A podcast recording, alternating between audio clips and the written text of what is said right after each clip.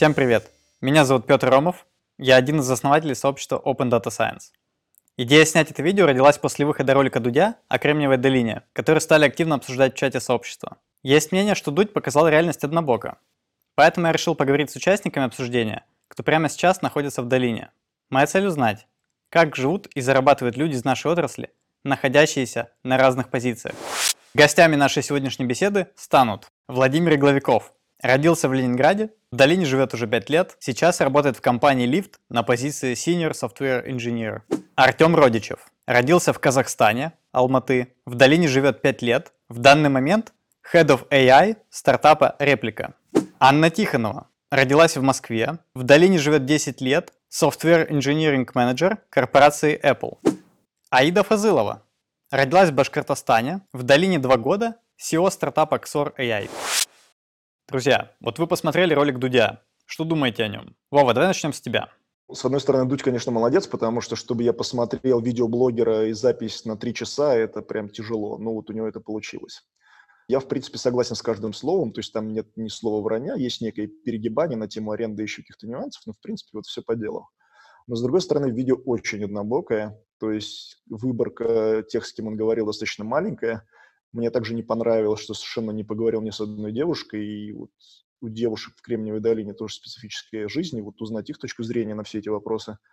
Ну, и там не был... То есть те люди, с которыми он разговаривал, либо профессора, либо инвесторы, либо какие-то уже там директора, но при этом большая часть русскоязычных, которые в долине, они, наверное, даже в техе, они, наверное, обыкновенные разработчики, и вот этот взгляд не был хорошо представлен. Ты верно заметил, что Дудь не поговорил ни с одной девушкой. Так вот, давай узнаем у Анны ее впечатление о ролике Юры. А, да, я посмотрела нашумевшее видео Дудя все три часа. Видео, конечно, очень интересное. Интересно увидеть других русскоязычных ребят, которые приехали в долину, смогли здесь стать успешными, создали свои компании. Это очень классно. Но долина показана в этом видео в очень определенном а, ключе, то есть а, с очень специфического такого узкого ракурса, в основном стартапы, инвестиции. Да, в видео есть человек, который занимает позицию директора в Гугле, но в основном русскоязычные люди здесь занимают позиции рядовых инженеров. То есть это junior, middle, senior level engineers, а также software engineering managers. То есть их а, взгляд на долину не был особо представлен. И также меня удивило то, что в видео нет ни одной девушки, а мы здесь есть. Ань, спасибо. Тёма, ты хотел что-то добавить? Пожалуйста. Ну, там все неоднозначно, конечно. А, он показывает с такой, с продажной стороны долину, то, что здесь все классно, солнечно, приезжайте, зарабатывайте много денег и тратите тоже много денег, а, и будет вам счастье. А, на самом деле долина очень разнообразная. А, в частности, здесь очень много всего про так называемое diversity. А, то, что долина с разных сторон существует. Есть и стартапы, и большие корпорации, и богатые, и бедные. Выпуск Дудя скорее больше, больше про позитивную часть долины, про такую рекламу долины, но реально жизнь довольно сильно отличается от того, что там показано. Все знают, что Дудь любит читать деньги. В ее ролике фигурирует сумма 500 тысяч в год. С этой цифры, по его словам, в долине начинается жизнь. Вот много это или мало? И кем надо вообще быть, чтобы иметь такие деньги? Аида, пожалуйста. Нет, на самом деле это не очень частые зарплаты. Для фаундеров стартапов возможно. И так как у нас здесь еще прогрессивная шкала налогов, то есть 50, может быть, даже больше процентов э, заработка уходит только на налоги, это нужно понимать. А жилье тут тоже стоит действительно дорого, если особенно у человека есть семья, которую он поддерживает, например, э, жена нескольких детей, ну, вот это примерно цена, которая...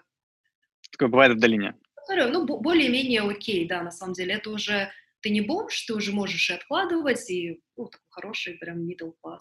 В долине дорого, но просто Здесь все дорого. Здесь дорого дома покупать, потому что, там, не знаю, двухэтажное маленькое здание стоит полтора миллиона долларов в Сан-Франциско, при том, что в Техасе ты за полтора миллиона долларов просто можешь купить огромный мэншн с, ранчи, с, ра, с ранчо, и, ну, это просто, типа, не, несопоставимые эти. Ну да, средние инженеры, продажники, маркетинг, а, они получают, конечно, меньше.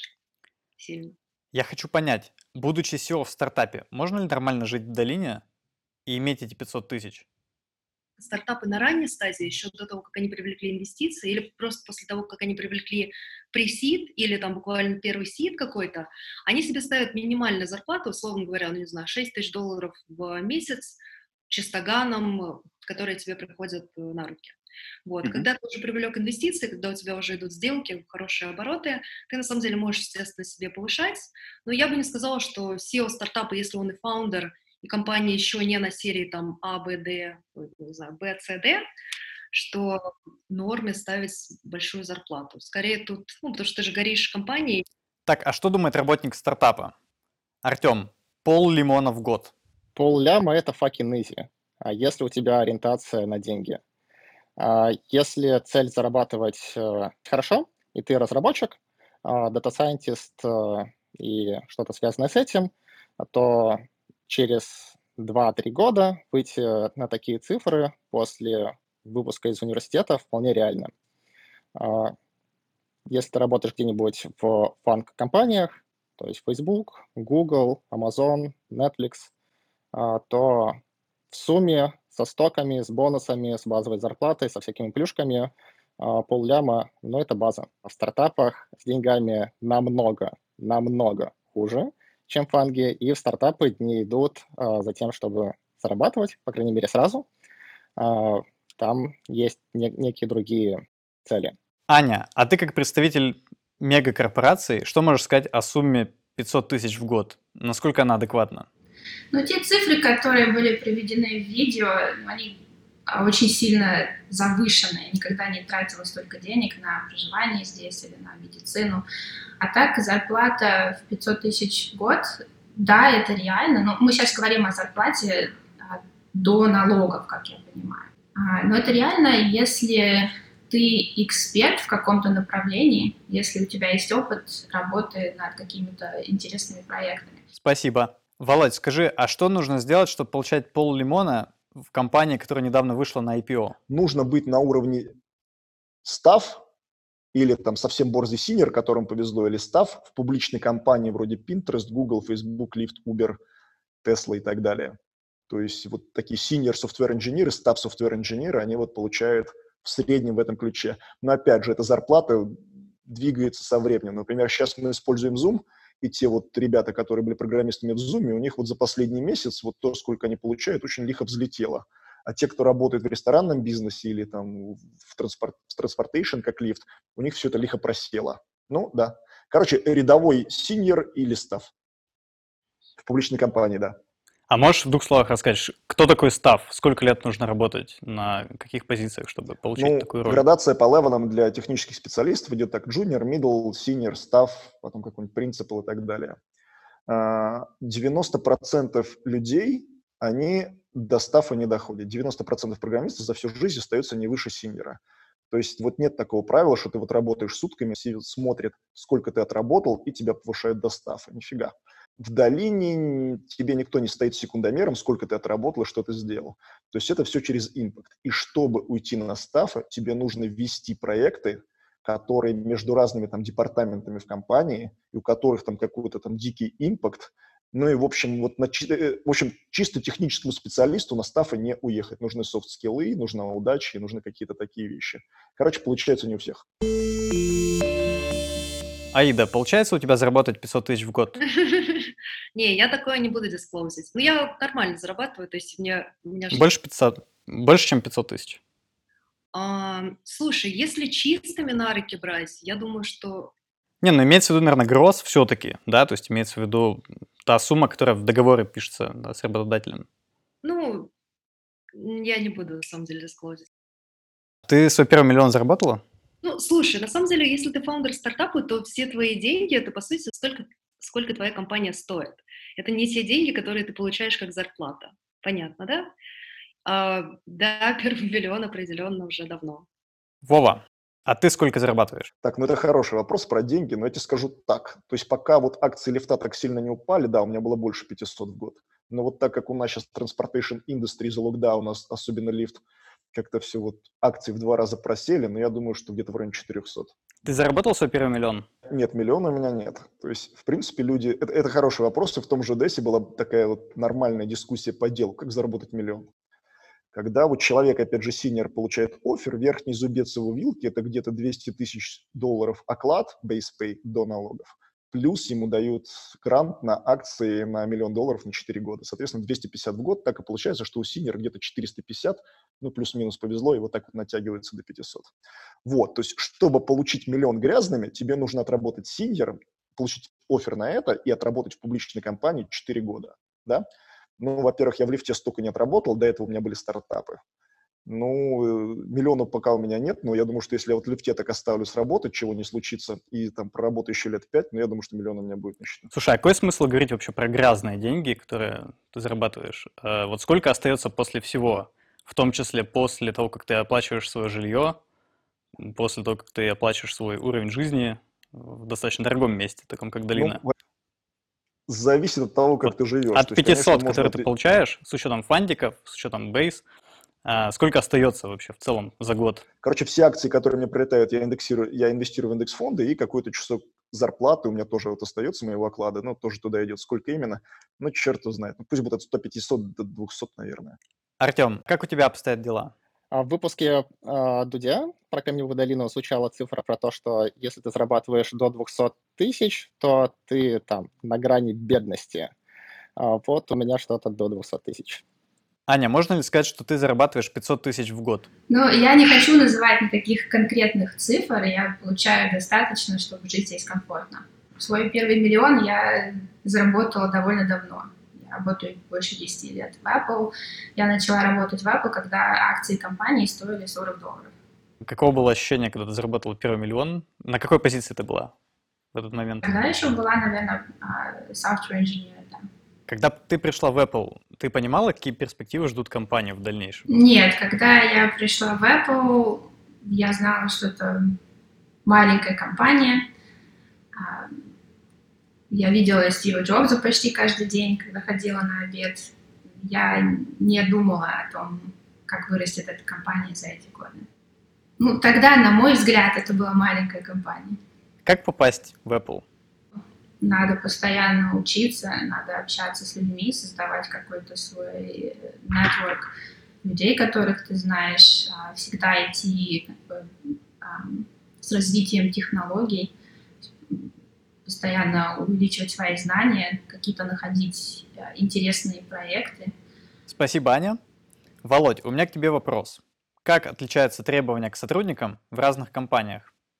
Сложно сказать, я работал в двух стартапах, я работал в компании Lyft. Причем в Lyft я работал в двух фазах. Одна была до IPO, а другая после IPO. Но все равно, когда я пришел в Lyft, там было 2000 человек, а теперь 5000 человек. Ну, то есть вот три компании, они разные, мне тяжело по этим трем точкам обобщать. Но требования, конечно, действительно разные, они зависят от компании, они зависят от того, на какую вот вакансию ты интервьюешься, и даже от какого времени. Банально, ODS, ну, про Data Science – и вот там, не знаю, там два года назад, три года назад machine learning был менее развитый, менее mature, и вот понимание индустрии не совсем так сформировалось, что он может, что нет, и нанимали одних людей там ближе к ресерчерам, ближе к каким-то вот, кто может статью имплементировать. Ну а сейчас, ну когда вот как инструменты развились, MLOps пошел в гору, стало проще многие вещи разрабатывать, соответственно, стали как-то вот смотреть на ресерчеров значительно с меньшим интересом, но зато вот сильные разработчики, у которых есть какой-то опыт в машинном обучении, стали более ценны. То есть ну, вот рынок меняется в таком ключе. Ну, а как обычно, все хотят, ну, кого компания обычно хочет нанять на какую-то вакансию? Кого-то, кто этим уже занимался в другой компании, ровно этим же, причем лучше, чтобы эта компания была большая, с сильной технической культурой, ну и платить этому человеку меньше. Ну, вот это идеальный кандидат. Насколько у компании получается вот такого найти и захомутать, ну, это уже отдельный интерес ты работал и в стартапах, и э, в компании, которая уже вышла на IPO, и важное отличие здесь то, что в стартапе фантики непонятно, сколько стоят, и вообще непонятно, будут ли стоить чего.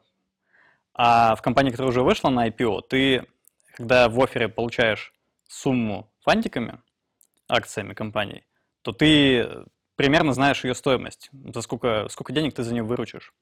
Вот э, в стартапе как вообще оценивается зарплата человека в стартапе, когда у него э, повышается ли бейс из-за того, что фантики непонятно сколько стоят, или просто человек лишается э, с какой-то вероятностью значительной части дохода Как это работает? Случаи, конечно, бывают разные. То есть я знаю стартап, где действительно высокий бейс. То есть, ну, вот, например, есть компания Cruise, которая занимается self-driving ом, у них очень высокий бейс, потому что вот у них, у них вот весь compensation, вот все, что ты получаешь, складывается из вот бейс, твой оклад, и круз-коинов. То есть что станет с селф-драйвингом, с крузом и с круз-коинами – большой вопрос, но при этом, чтобы нанимать сильных специалистов, круз должен что-то предлагать, поэтому вот он предлагает достаточно высокий оклад, там, я не знаю, там цифру, сколько-то ребят в УДС есть с Круза, ну, надо будет у них спросить, но действительно сильно больше, чем оклады в Гугле, Фейсбуке там, и так далее на похожих позициях. Но и такие компании есть. Но гораздо более развитая ситуация, когда тебе платит бейс ровно такой же, как большой компании, тебе обещают, что вот мы не такие, как все, вот мы обязательно там станем в 100 миллиардов, и тогда твоя одна десятая от одного процента станет ого-го, ну и по факту действительно люди лишаются большой части накоплений. Поэтому ну, среди более таких ребят, кто поработал в удалении, ну, существует стойкое мнение, что если ты хочешь такой стабильный там, доход, достаточно адекватный, чтобы там, скопить на дом, там, завести семью, там, не знаю, ездить на Гавайи там, и так далее, но надо идти в большую публичную компанию и, в общем, не особо компрессировать себе мозг стартапами. Стартапы обычно идут не за деньгами. Понятно. Ну что, вопрос к представителю стартапа. Артем, Действительно ли туда идут не за деньгами? А, я бы сказал, это сочетание фана а, и некой, в том числе финансовой мотивации, а, с надеждой на то, что ты работаешь сначала за небольшую зарплату, но если ты ранний сотрудник раннего стартапа, то тебе дают какую-то там более-менее хорошую долю. И если в итоге твой стартап оказывается единорогом, вы его успешно продаете за там клятые ярды, то тогда ты тоже оказываешься неплохо в каше, а, репутация, деньги, женщины, все что угодно. Сколько ты бы мог получить, если твой стартап, а, я не знаю, вышел бы на IPO или продался бы большой компании, ну, по той оценке, которую вы ожидаете? Оценка может варьироваться прям на несколько порядков, начиная там... Ну, стартап имеет смысл продавать, мне кажется, миллионов от ста а, для тебя как не фаундера, а я не фаундер, а, я один из первых early employee, то есть ранних сотрудников, а, поэтому у меня не супер огромная доля у стартапа, но там какая-то, какая-то. А, и для меня имеет смысл продажа, сумма для продажи стартапа от 100 миллионов, но там стартап может стоить 100 миллионов, миллиард, 10 миллиардов, 100 миллиардов. Там зависит от стартапа. Конечно же, чем больше, тем ну лучше. Вот один из первых сотрудников, что он может получить в стартапе, на что он вообще может рассчитывать? Если он делает все круто, и компания делает круто, и в итоге она становится успешной, и вообще на что можно рассчитывать? Можно ли заработать миллион? Ну, при 100 миллионах что-то около ляма, да, но надо учитывать, опять же, местные налоги, э, калифорнийские плюс федеральные в США, которые там будут составлять 40% примерно. Э, и в целом от ожидания, ну то есть если ты будешь работать в какой-то корпорации, год из года получать свои полляма, и там больше, больше, больше, в итоге-то у тебя денег будет больше, чем если ты разово продашь там свой стартап за 100 миллионов, получишь там свой лям, заплатишь с него налоги, у тебя останется там угу. жижда маленькая. Слушай, а вот мне интересно, а, вот ты как раз человек, который работает в стартапе. А, скажи, вот в стартапе есть какие-то уровни, грейды, как в больших компаниях? И можно ли в процессе своей карьеры внутри стартапа эти уровни менять? То есть что нужно делать для того, чтобы расти в стартапе вообще? Возможно ли это? Мне кажется, мой пример довольно хороший э, в плане роста в стартапе. Э, я, когда присоединился в конце, не в конце, осенью 2014 года в наш стартап, э, то я присоединился в качестве machine инженера, обычного рядового инженера. Э, с тех пор я вырос до Head of AI, у меня команда сейчас 8 человек, 8 AI инженеров, data scientist ов, а, и я являюсь таким одним из основных людей после CEO в компании, который отвечает за стратегию, за развитие технологии. А, по многому определяем а, совместно, что мы будем делать, над какими продуктовыми фичами будем работать и так далее. То есть вот с рядового инженера можно дорасти до каких-то таких довольно больших позиций. Спасибо. А я хочу обратиться к Эйде как к руководителю стартапа и узнать, как, на ее взгляд, существует ли понятие карьеры внутри стартапа? Или это понятие присуще больше для крупных компаний? Нет, на самом деле в стартапе это как раз одно из самых классных э, вещей, чтобы строить карьеру. Во-первых, у тебя очень злоплановые задачи, ты, э, как сказать, имеешь много шляп, да? ты прям выполняешь большое количество ролей. А мы, на, на самом деле, так как у нас отдел разработки все-таки находится не в долине, но у нас находится он в Молдове, мы всех ключевых людей в компании растим именно так. То есть это было исключение скорее, ну, то есть мы растили их, когда они приходили просто в компанию, потом они становились тем лидами, кто-то из них стал э, техническим лидом, ну, то есть в зависимости от, естественно, не с, джун, не с джуниорных позиций, но карьеру в стартапе сделать более чем реально. А что должен знать человек, который хочет приехать работать в долину? В целом, если хотите переехать в долину, тут большая борьба за таланты, большое количество компаний, понятное дело, в связи с коронавирусом, сокращают сотрудников, особенно те, которые affected. Но в основном они сокращают не инженерные составы, хотя такие тоже есть, а это все-таки там sales, маркетинг, поддержка, вот такого плана роли. Um, так, чтобы быть, uh, особенно для участников ОДС, давайте поговорим тогда. Нужно быть uh, хорошим специалистом в своем, в своем деле, и нужно, чтобы вам сделали офер из, из Америки. Правда, что многие работники больших компаний задумываются о том, чтобы основать свой стартап? Я встречала некоторых товарищей, которые реально работают в больших компаниях и думают об этом, но они думают об этом, там, не знаю, годами. Мне кажется, все-таки, ну, если ты реально предприниматель, то ты просто делаешь себе резервную подушку, работая в компании, или начинаешь на чем-то работать uh, as a side project, берешь себе сооснователей, людей, которых ты уже давно знаешь, которых ты знаешь, что у них есть компетенции, которых которых у тебя не хватает, и ты просто делаешь. А как устроена жизнь в долине за пределами профессиональной плоскости? Вот что с личной жизнью, с отдыхом? Вообще это в долине имеет место? Как сказать, культура дейтинга, наверное, она абсолютно другая, чем в России. И гендерные роли тоже не так сильно выражены, я бы так сказала. То есть спокойно, это прям классно считается, что мужчина, например, любит готовить, и это прям считается очень классно. А, я вижу, что здесь действительно есть из кого выбирать, потому что классных людей в долине прям много, что классно. Выражение того, что женщина здесь отсутствует, не совсем верен. Их действительно в процентном соотношении меньше, потому что ну, постоянно исторически просто меньше женщин. Это когда меня спрашивают, почему у тебя американская команда, одни мужчины и одна только девушка.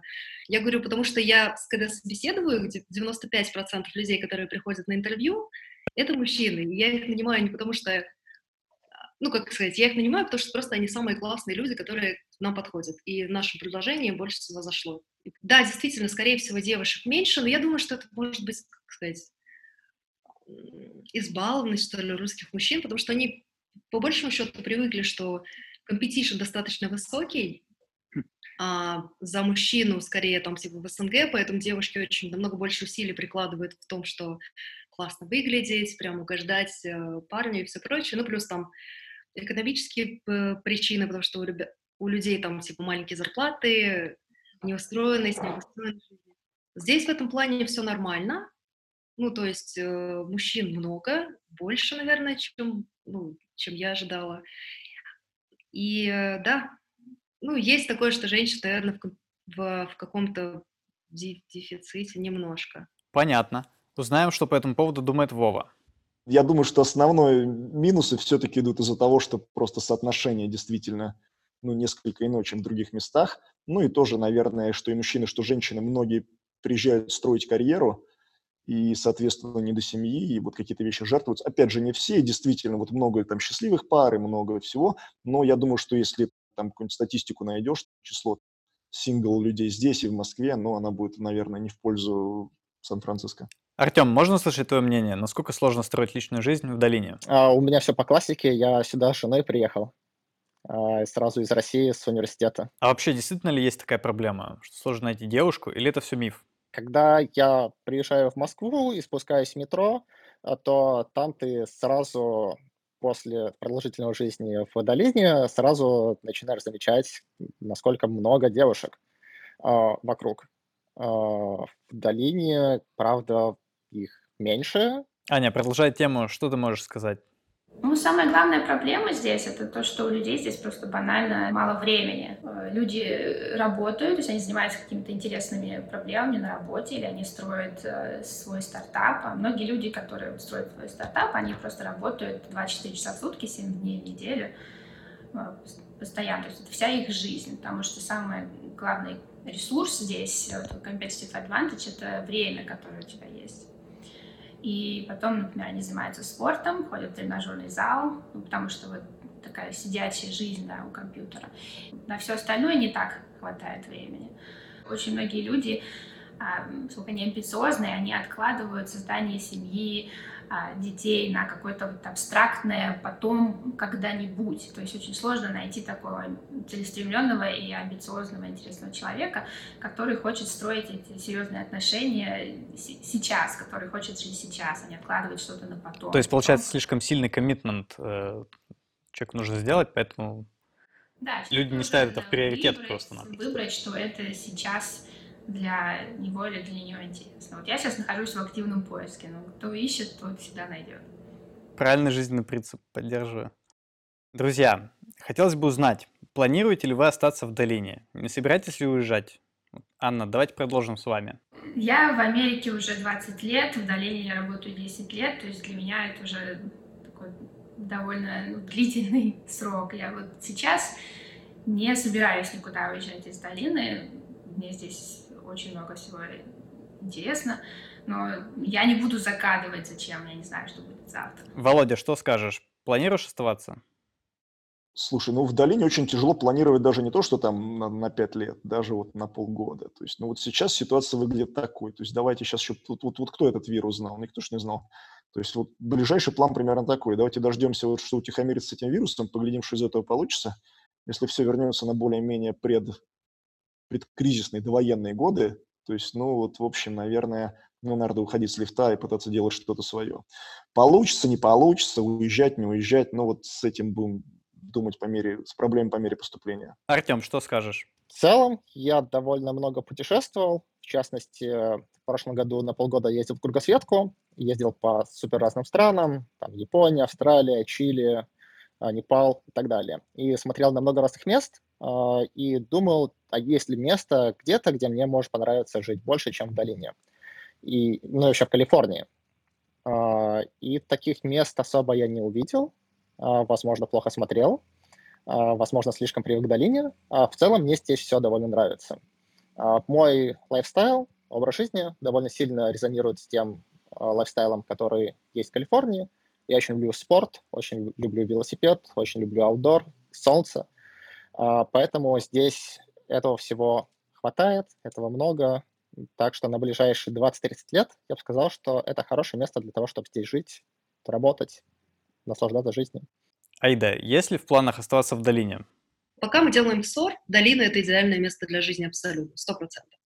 Как только мы сделаем и продадим КСОР, либо же выведем его в публичные компании, Тут в зависимости от того, что я захочу сделать дальше. Если я захочу сделать еще одну компанию, то, скорее всего, я соберу костяк здесь и также сделаю бэк-офис где-то в странах, где это имеет больший смысл. Но если бы я просто прокэшилась и решила заритариться, то я бы поехала все-таки, наверное, в какое-то место, где соотношение, знаешь, там типа цена-качество жизни немножко лучше.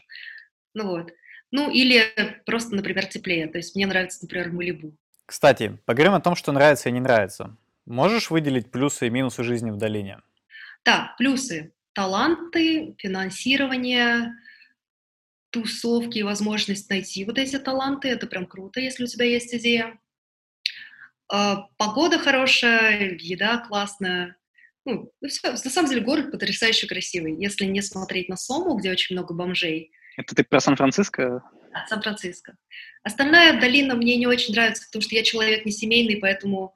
А там все-таки такая очень тихая деревня, и тебе нужно реально жить в доме и ездить на машине, а я не вожу, потому что я из Европы, и мне никогда не надо было как-то. Поэтому мне нравится, на самом деле, город, да. А из минусов, ну, слушай, наверное, дорого. Но, опять же, это зависит от того, что когда ты говоришь, что что-то дорого, то ну, тоже нужно думать не только о том, как тратить меньше, но и то, то как зарабатывать больше. А те возможности, которые дает долина, они, мне кажется, просто несопоставимы. Просто если ты будешь жить где-то, где дешево, у тебя не будет ничего вот этого окружения инфраструктуры, которая здесь существует, то это тоже не дело. Окей. Аня, что нравится? Мне очень нравится, что здесь люди очень заботятся о своем здоровье, не курят, на тебя будут смотреть с огромными глазами, будут шарахаться от тебя, если ты куришь. А люди очень занимаются собой, своим здоровьем, и мне это импонирует. А какие есть минусы вот всего этого? Чтобы картина не была уж совсем такой розовой. Нет, ну, минусы, конечно, есть. Ну, конечно, тот минус, что у людей действительно мало времени. Потом минус, что да, здесь дорого. Я знаю много людей, которые приезжают сюда с большими амбициями и мечтами. Они хотят построить свои компании, они хотят а, найти деньги на построение своих компаний, но в результате не устраиваются здесь, разочаровываются и уезжают. Вова, твои плюсы и минусы. Начнем с плюсов. Погода. Погода и климат. То есть я вырос в Питере, там 30 солнечных дней в году, к этому привыкаешь, но потом ты едешь в Калифорнию, ты понимаешь, что жить можно реально по-другому. И в этом отношении чистый воздух, природа, там занятия спортом и так далее. Второе. Тут так исторически сложилось в силу многих разных причин, начиная, наверное, с золотой лихорадки Второй мировой войны, что тут получился технологический кластер.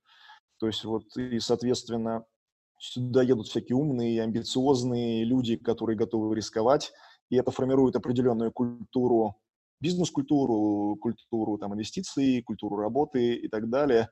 Ну, то есть будь молодым, рискуй, двигайся вперед, ломай вещи, но это действительно прикольно. То есть мне это больше импонирует, чем какие-то более консервативные места, где ну, плыви по течению, проснулся, сходил на работу, съездил в отпуск, и вот на этом жизнь заканчивается. То есть долина более рисковая, амбициозная, тут больше каких-то дураков, там, weirdos и вот странных личностей, ну, во многом это мне, конечно, импонирует. Эм, ну, и в это, наверное, мы тоже включим, что вот если вот хочется делать свой стартап, как говорит один мой знакомый, там, венчурный э, капиталист, что каждый там, инженер, каждый там researcher в своей жизни должен попробовать делать стартап, то в долине этому самое место. Почему не надо ехать в долину? Ну, наверное, то смотрите, если вы походите по улицам Сан-Франциско, вы не увидите так много детей. То есть, если идете по нормальному городу, я не знаю, Москва, Питер или там что-нибудь Киев, Минск, то ну, там представлены люди всех поколений, всех интересов, какое-то разнообразие. В долине детей на улицах вы не увидите. То есть тут очень много молодых амбициозных людей, которые бегут за своей целью и при этом, ну, там, спортом занимаются, еще что-нибудь, но могут совершенно жертвовать там. То есть жизнь может пройти мимо них, то есть они могут строить какую-то очередную там свою галеру, что-то такое прекрасное делать, этим вдохновляться, но они не увидят большой кусок жизни. Долина достаточно дорогая. То есть однокомнатная квартира в Сан-Франциско, ну, это вот комната плюс вот room, там, наверное, уровня халупы или даже не уровня халупы, они там примерно в одну стоимость, но это от 3 до 4 тысяч долларов в месяц. То есть действительно аренда очень дорогая, это раз, а во-вторых, ну это полбеды. Аренда еще, ну можно себе позволить, ну 4 штуки, это не так много, взял да арендовал ты в определенный момент хочешь, наверное, купить себе какое-то жилье, там, не знаю, квартиру, там, или домик, там, или еще что-нибудь. Но это все там начинается от миллиона, и это все очень дорого, и, соответственно, ну, не очень хорошо. Поэтому вот люди уровня став и выше, им нравится в долине, они по деньгам могут себе позволить, они тут остаются, а вот люди уровня там junior, middle там и даже senior, они вот так вот смотрят без дикого фанатизма на это все. То есть если ты получаешь 300 тысяч в год, то вот, в общем, не очень понятно, как ты будешь откладывать, чтобы купить жилье, остаться в долину. Артем, твои минусы и плюсы жизни в долине. А, ну, то, что уже рассказано, самый главный минус – супер дорого. Второй минус, это можно назвать и плюсом, и минусом, супер разнообразно все. То есть люди постоянно приезжают, постоянно уезжают, и Э, тусовка постоянно меняется, и здесь довольно сложно заводить какие-то связи с кем-то выстраивать, потому что человек здесь есть, а через полгода его уже тут нет. А, но в то же время к тебе довольно много приезжает друзей со всего мира, и ты заводишь кучу знакомств, которые потом у тебя есть по всему миру. А, в этом, конечно, плюс. А, а третий минус, я бы это назвал день сурка. Из-за того, что какая у тебя вокруг погода, природа и что вокруг происходит. У тебя нет в основном смена сезонов, у тебя примерно одинаковая температура, одинаково всегда светит солнце, и каждый день ты примерно делаешь одно и то же, ну, то есть много работаешь, занимаешься спортом, там, хорошо кушаешь, что-то еще. И так изо дня в день, и ничего не меняется.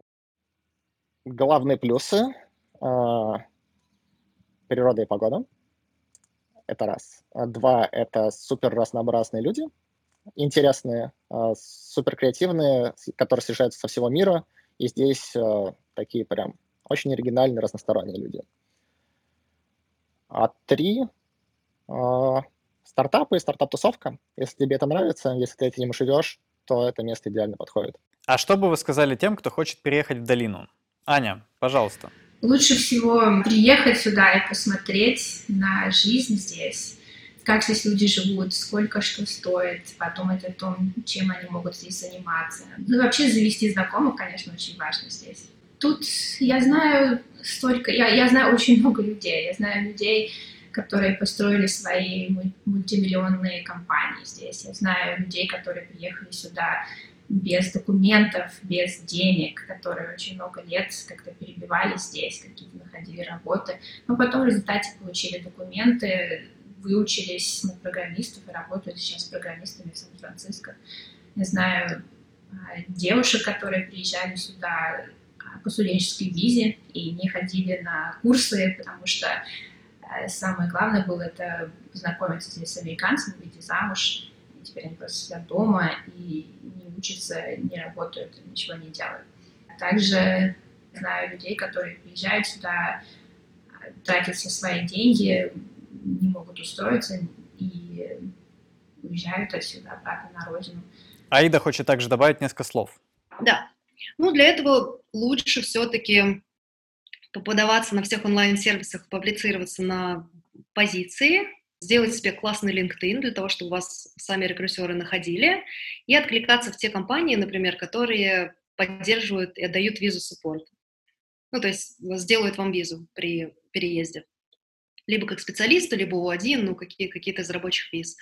А просто приехать и тут ходить, ходить по офисам, стучаться, мне кажется, это не очень эффективно, ну, если только не на интервью.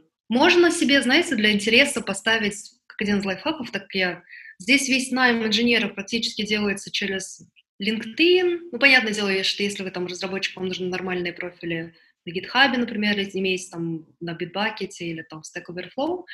А, и, например, быть кегл-чемпионом, хотя я на самом деле об этом никогда не слышала, что это прям сильно в цене. Um, и просто поставить себе в LinkedIn, например, позицию, ну, типа, локацию uh, Сан-Франциско или там Бэй-Эрия, и посмотреть, кто из вас, кто из рекрутеров будет писать по вашим квалификациям, по вашим, по вашим навыкам, и предупреждать их о том, что вам нужен будет виза спонсоршип, и если компания поддерживает и дает такую возможность, тогда продолжать общение и вступать в цикл серии интервью. Айда, спасибо большое за ценные рекомендации. Друзья, а теперь прошу вас ответить коротко. Долина – это место, где мечты сбываются? Мечты сбываются в долине ровно так же, как в любой точке мира. То есть в Москве они сбываются там, совершенно не хуже. Просто немножко другие мечты, немножко других людей. А в среднем то же самое. Надо приезжать и создавать свою историю. У многих мечты сбываются, да. Долина — это место, где много кто мечтает о разных вещах, и у кого-то это получается. Так что будь дерзким, будь смелым, мечтай о большом, и чего-то добьешься. Ну, я считаю, что да, сто процентов. Ну что же, спасибо нашим героям. Это был пилотный выпуск проекта ODS Heroes, и я Петр Ромов. Подписывайтесь на наш канал, ставьте лайки и дизлайки, но самое главное – Пишите в комментариях темы для новых выпусков. А я с вами прощаюсь. До новых встреч. thank you